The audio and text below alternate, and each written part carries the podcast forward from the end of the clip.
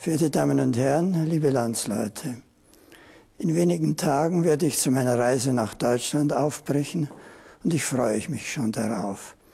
Ich freue mich besonders auf Berlin, wo es viele Begegnungen geben wird und freue mich besonders natürlich auf die Rede im Bundestag und auf den großen Gottesdienst, den wir im Olympiastadion feiern dürfen.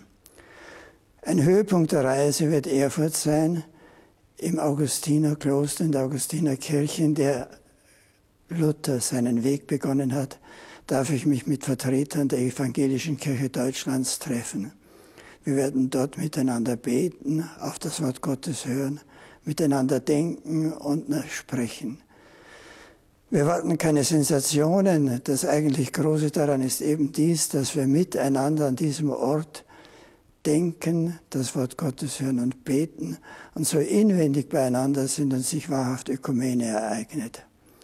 Etwas Besonderes ist für mich die Begegnung mit dem Eichsfeld, diesem kleinen Landstrich, der durch alle Verwirrungen der Geschichte hindurch katholisch geblieben ist.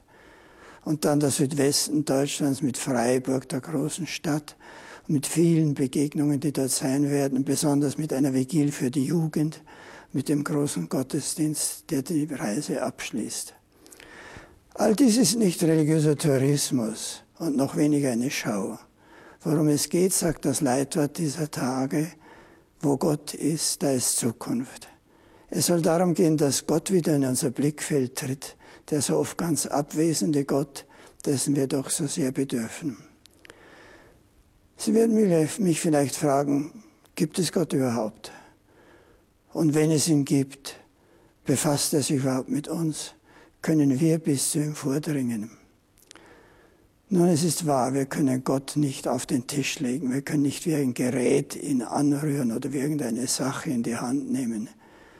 Wir müssen die Wahrnehmungsfähigkeit für Gott, die in uns da ist, wieder neu entwickeln. In der Größe des Kosmos können wir etwas ahnen von der Größe Gottes. Wir können die Welt technisch nützen, weil sie rational gebaut ist. In dieser großen Rationalität der Welt ahnen wir etwas von dem Schöpfergeist, von dem sie kommt. Und wir können in der Schönheit der Schöpfung doch etwas von der Schönheit Größe und auch von der Güte Gottes sehen.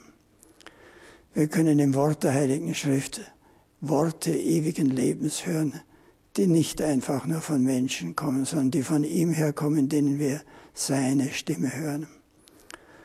Und endlich in der Begegnung mit Menschen, die von Gott angerührt worden sind, sehen wir gleichsam Gott. Ich denke nicht nur an die Großen von Paulus über Franz von Assisi bis zur Mutter Teresa, sondern die vielen einfachen Menschen, von denen niemand spricht.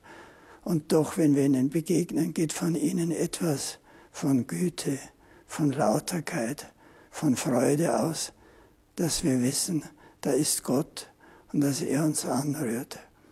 Darum wollen wir uns in diesen Tagen mühen, dass wir Gott wieder zu Gesicht bekommen, dass wir selber Menschen werden, von denen ein Licht der Hoffnung in die Welt hereintritt, das Licht von Gott ist und uns Leben hilft.